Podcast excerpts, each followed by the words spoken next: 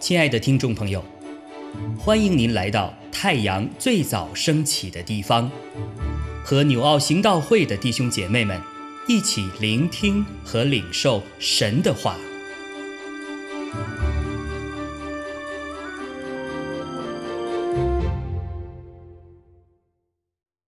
使徒行传二十三章三十一到二十四章九节。于是，兵丁照所吩咐他们的，将保罗夜里带到安提帕底。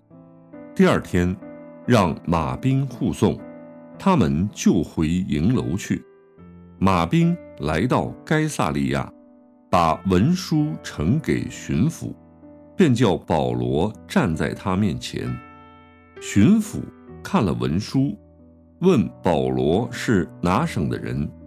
既晓得他是基利家人，就说：“等告你的人来到，我要细听你的事。”便吩咐人把他看守在西律的衙门里。过了五天，大祭司亚拿尼亚同几个长老和一个辩士贴土罗下来，向巡抚控告保罗。保罗被提了来。贴土罗就告他说：“菲利斯大人，我们因你得以大享太平，并且这一国的弊病，因着你的先见得以更正了。我们随时随地满心感谢不尽，唯恐多说，你嫌繁絮，只求你宽容，听我们说几句话。我们看这个人，如同瘟疫一般。”是鼓动普天下众犹太人生乱的，又是拿撒勒教党里的一个头目，连圣殿他也想要污秽，我们把他捉住了。有古卷在此有，要按我们的律法审问，不料千夫长吕西亚前来，甚是强横，从我们手中把他夺去，吩咐告他的人。到你这里来，你自己就问他，就可以知道我们告他的一切事了。众犹太人也随着告他说，事情诚然是这样。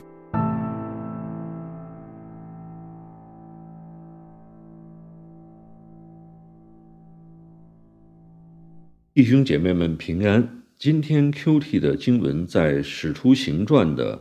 二十三章三十一节到二十四章的九节，今天的经文当中描写了犹太人为了控告保罗，特意聘请了一位职业的辩士贴土罗，跟他们一起去见这个巡抚大人。那么从世人的角度来说，我们不得不说，这位便是贴土罗是非常专业的人士。哦，他一开始就夸赞了巡抚大人，说他带来了太平盛世。嗯，他说我们因你得以大享太平，恭为这位巡抚为犹太人的世界带来了一个太平的盛世。但是接下来他话锋一转，控告以保罗为首的拿撒勒教党里的人，也就是基督徒啊。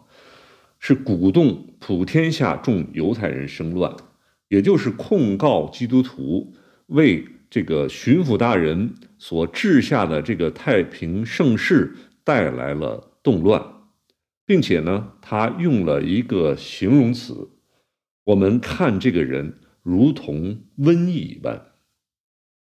啊，那么他用瘟疫这一词来形容基督徒。瘟疫这个词出自世人的这个角度来说，是一个贬义词啊。我们刚刚经历了 COVID 啊，可以说这是一场的瘟疫，在全世界快速的传播，所有的人都避之唯恐不及啊。那么，便是贴土罗在这里用瘟疫形容基督徒，形容福音，那我想主要是有。两个意思，一个意思是说，他们像瘟疫的一样的快速的传播。所以从这个角度来说，我同意基土罗的观点，因为确实是从初代教会开始。就有一大批追随耶稣的基督的门徒，响应主耶稣基督的大使命的呼召，他们奔走在各地，往普天下去传福音，使福音在全世界快速的蔓延和传播。那么，直到今天依然是这样，在全世界的各个的角落、各个的国家和民族中间，都有许多的基督徒，他们在。依然在快速的传播啊福音啊传播播撒福音的种子。好，从这个角度来说，我同意基督罗观点。好，另一个方面来说，瘟疫是改变人生命状态的。从这一点，从这个角度，我也同意他的观点。但是福音。是把人的生命改变，转向永生，而不是死亡。我们世界上所有的人，我们原本只有一条道路，就是通向死亡。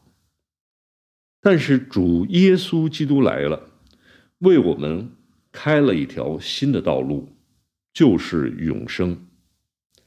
但是这条的新路。刚开始的时候，会对整个的世界，也对我们个人的生命带来改变，甚至是震撼。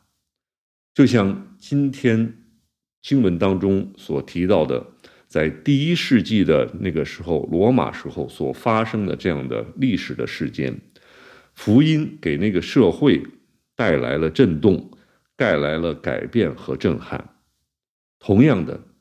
在今天，我们一个人信主之后，我们有可能会受到家人、就是朋友的反对。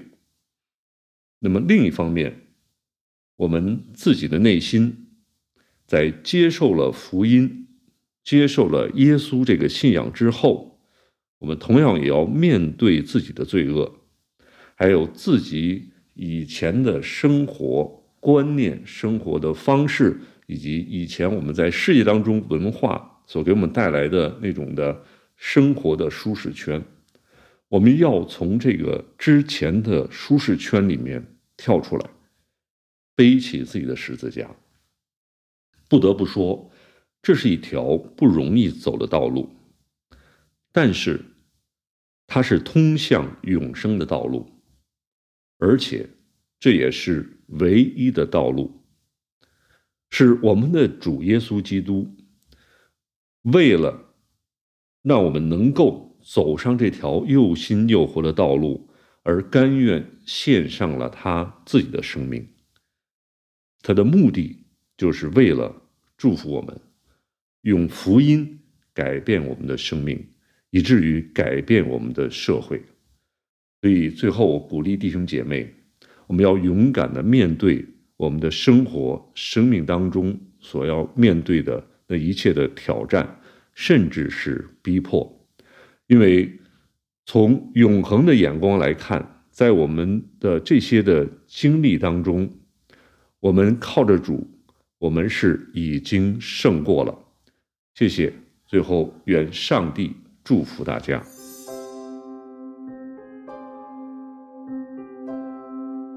亲爱的弟兄姐妹，透过今早牧者的分享，是否能够让您更多的明白神的心意，或是有什么感动和得着？欢迎订阅和分享我们的频道，让更多的人领受神的祝福。愿神赐福大家。